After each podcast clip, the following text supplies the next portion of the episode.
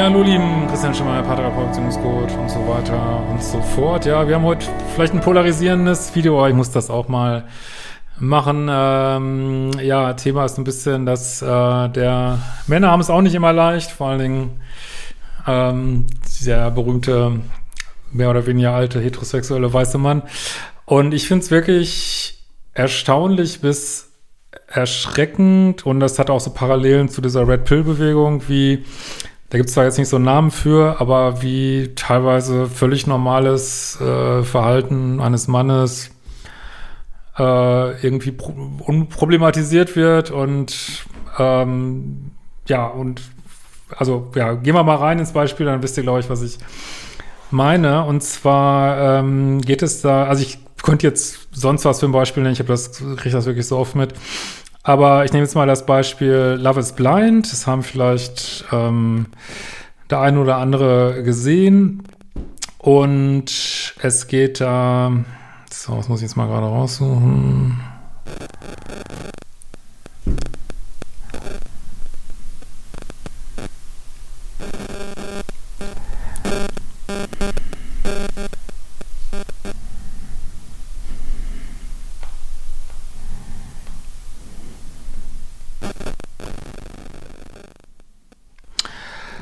Ähm, so, es geht da, also wer Love Blind nicht kennt, ist auch nicht so eine, spielt nicht so eine Rolle, aber so eine bekannte Netflix-Serie, wo Leute sich kennenlernen in so Boxen, also nur reden können und dann können sie entscheiden zu heiraten. Also er hat so ein paar Parallelen zur Hochzeit auf den ersten Blick.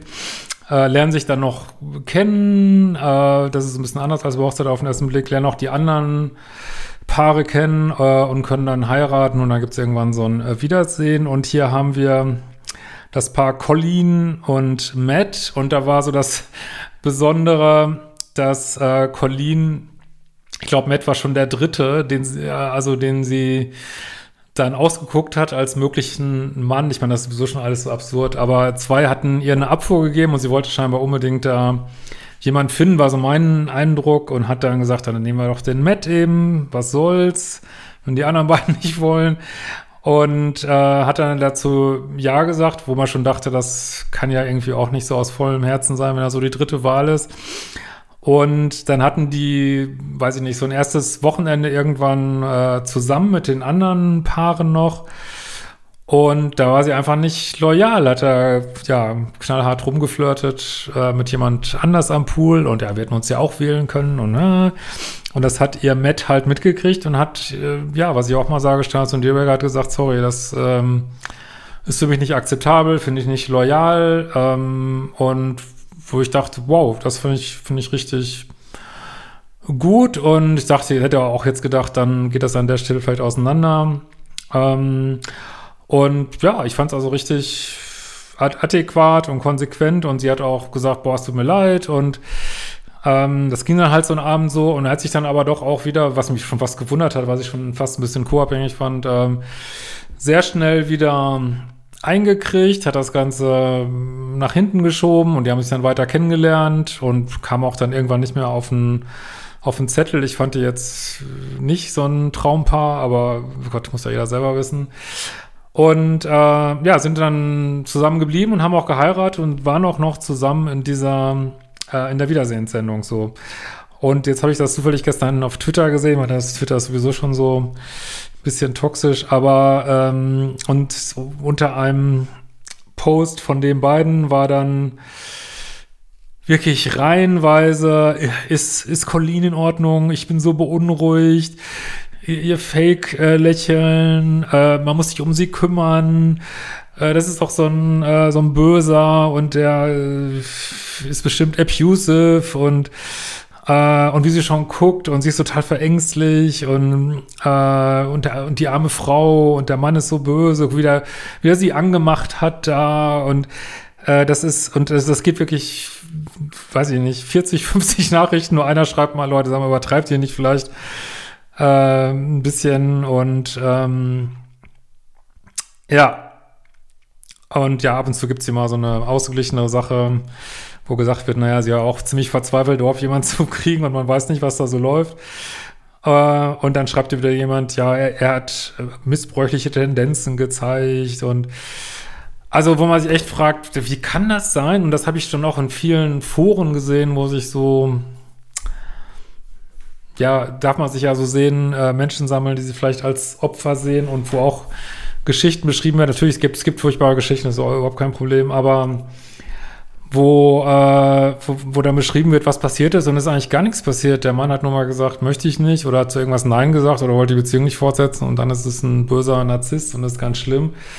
Und da frage ich mich wirklich, was ist da eigentlich passiert, dass Männer so, weiß ich nicht, dass man äh, so projiziert auf jemanden, der eigentlich nur mal einmal für sich eingestanden ist. Und gut, ich kann jetzt verstehen, Männer haben geschichtlich viel Scheiße gebaut und da ist vielleicht auch noch ganz viel im Feld und vielleicht ist das auch noch, ähm, weiß ich muss man sich da noch dran abarbeiten, aber ich, ich würde mir wirklich wünschen, dass man auch mal, äh, weiß ich nicht, äh, nicht das ist so, als wenn du an alles immer mit dem gleichen Schraubenzieher rangehst, ne? Ja, der Mann, Männer sind böse, so, ne? Außer sie gehören irgendwelchen Opfergruppen an.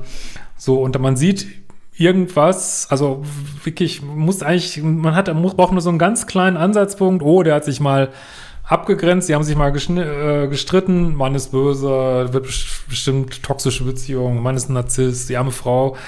Und über alles andere, dass die Frau einfach fucking illoyal war, wird komplett hinweggeguckt. Und das ist für mich so eine ähnliche Sichtweise, wie sie manchmal Red Pill hat, nur so auf Frauenseite, ähm, Teil negativ, einseitig, kann man verstehen, ne, von eigene beschissene Beziehungserfahrungen äh, und dann kommt man halt in so eine 0-1-Haltung, ne, wo das eine Geschlecht die Bösen sind und das eigene Geschlecht sind die Lieben, aber wie ich ja mal im letzten Buch geschrieben habe, das ist alles 3D, ist alles nicht 5D, das ist alles Täter-Opfer-Denken und äh, vor allen Dingen, wenn es überhaupt keinen Anlass gibt, wird einen das nicht weiterbringen und da muss die Gesellschaft auch mal, ich meine, wir hatten das ja schon mit ähm, Amber Heard, dieser ganzen Geschichte, muss die Gesellschaft auch mal sehen, dass da, wo wir jetzt gerade stehen, dass nicht immer Männer per se Arschlöcher sind, nur weil sie es immer einmal Pieps gesagt haben, ne? Ich meine, das muss man auch mal sagen, ne? Ich meine, ich mache ja, ich bin wirklich immer, egal wer mir schreibt und meistens